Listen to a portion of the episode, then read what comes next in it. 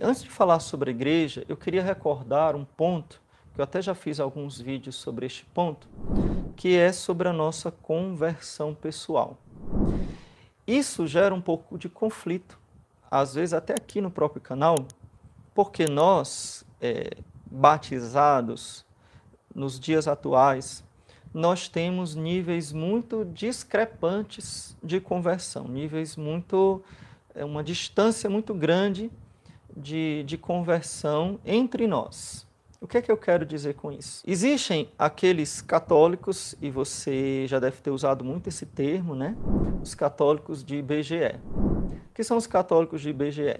São aquelas pessoas que foram batizadas na Santa Igreja Católica, que talvez até tenham feito primeira comunhão, talvez até tenham recebido a crisma, mas de forma alguma frequentam a igreja, nem sequer conhecem é, o essencial do catecismo, tá? O catecismo, o essencial do catecismo, a, a, o mínimo, o núcleo do catecismo, essas pessoas não conhecem.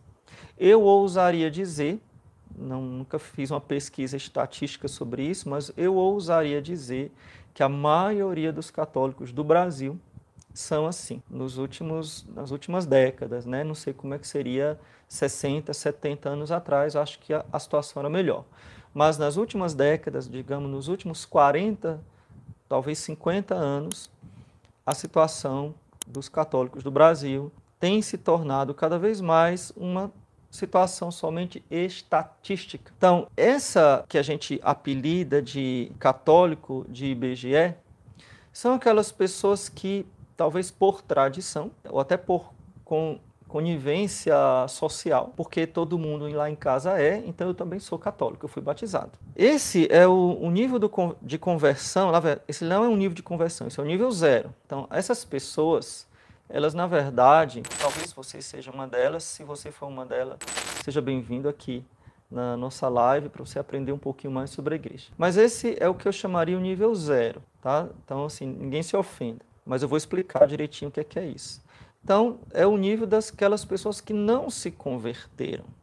Tá? Por quê? Porque elas não aderiram ainda a Jesus Cristo.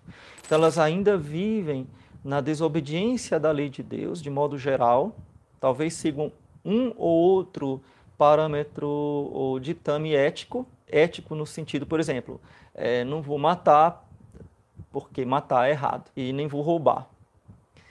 É, é aquele clássico não matei, não roubei, não fiz mal a ninguém, então estou quites com Deus, né? Você já deve ter escutado esse clássico, essa clássica frase né, de quem não é convertido. Então, não matei, não roubei, não fiz mal a ninguém. Se você for cavar mais profundamente, provavelmente essa pessoa talvez não tenha tirado a vida de alguém, ou talvez tenha sim, né, pelo aborto, é, ou pelo incentivo do aborto. Então, ela é desculpe dizer, cometeu um assassinato. Vamos falar o que é a verdade, né? E certamente, ou muito provavelmente, essa pessoa que disse que nunca matou, nunca roubou, mas que já cometeu abortos, portanto, matou, né?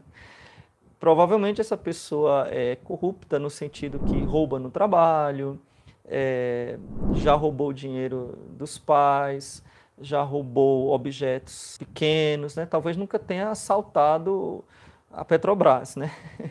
assaltado os cofres públicos. Talvez não tenha chegado nesse nível hard, né? mas já cometeu infrações de corrupção, né? de roubo, roubo material mesmo.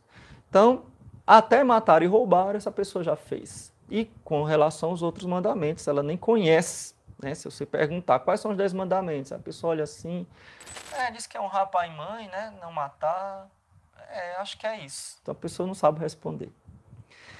Então, gente, essas pessoas que são batizadas, eu posso dizer que elas estão na Igreja Católica?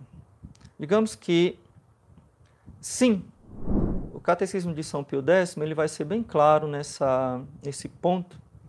Você, batizado, mas que vive em estado de pecado mortal, você é sim um membro da igreja, mas você é um membro morto da igreja.